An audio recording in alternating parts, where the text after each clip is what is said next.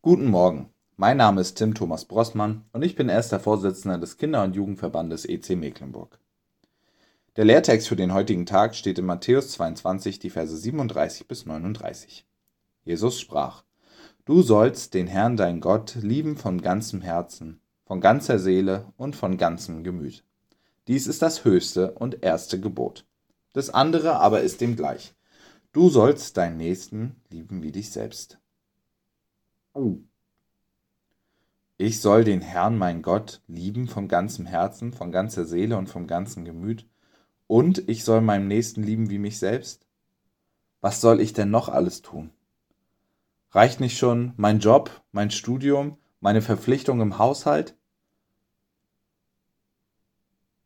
Ich glaube, hier stoßen wir auf ein zentrales Problem.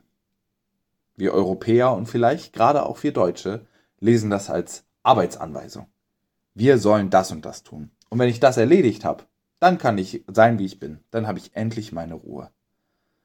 Aber so meint Jesus das, glaube ich, nicht. Es ist keine Aufgabe, die auf unsere To-Do-Liste einfach oben raufkommt, sondern es soll das Papier sein, auf dem wir unsere Aufgaben raufschreiben.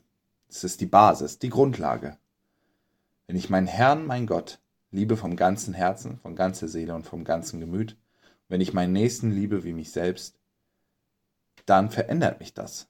Und nicht nur das, wie ich arbeite oder was ich tue, sondern auch das, was ich bin. Aber kann ich das überhaupt schaffen? Viele von uns werden schon mehr als eine Predigt dazu gehört haben. Und seien wir mal ehrlich, zwei Hände würden bei mir nicht reichen, um abzuzählen, wie oft ich das schon nicht geschafft habe. Aber ich glaube, darum geht es nicht. Es geht nicht darum, dass man das erfüllt. Jesus setzt die Messlatte ganz bewusst ganz weit nach oben damit wir immer was haben, wonach wir streben können. Für den heutigen Tag kann es heißen, einem Menschen freundlich zu begegnen. Die eine Arbeitskollegin, die mich tierisch nervt, ihr einfach fünf Minuten einmal zuzuhören.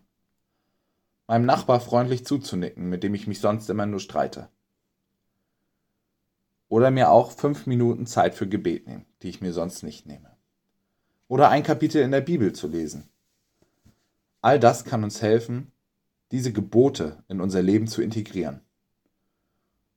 Und ich glaube, wenn wir das schaffen, dass das die Devise unseres Lebens wird, dann wird sich was verändern. Tief in uns werden wir erleben, wie Gott uns führt, wie Gott uns liebt und wie Gott uns leitet. Und das wünsche ich uns, dass wir das heute erleben dürfen.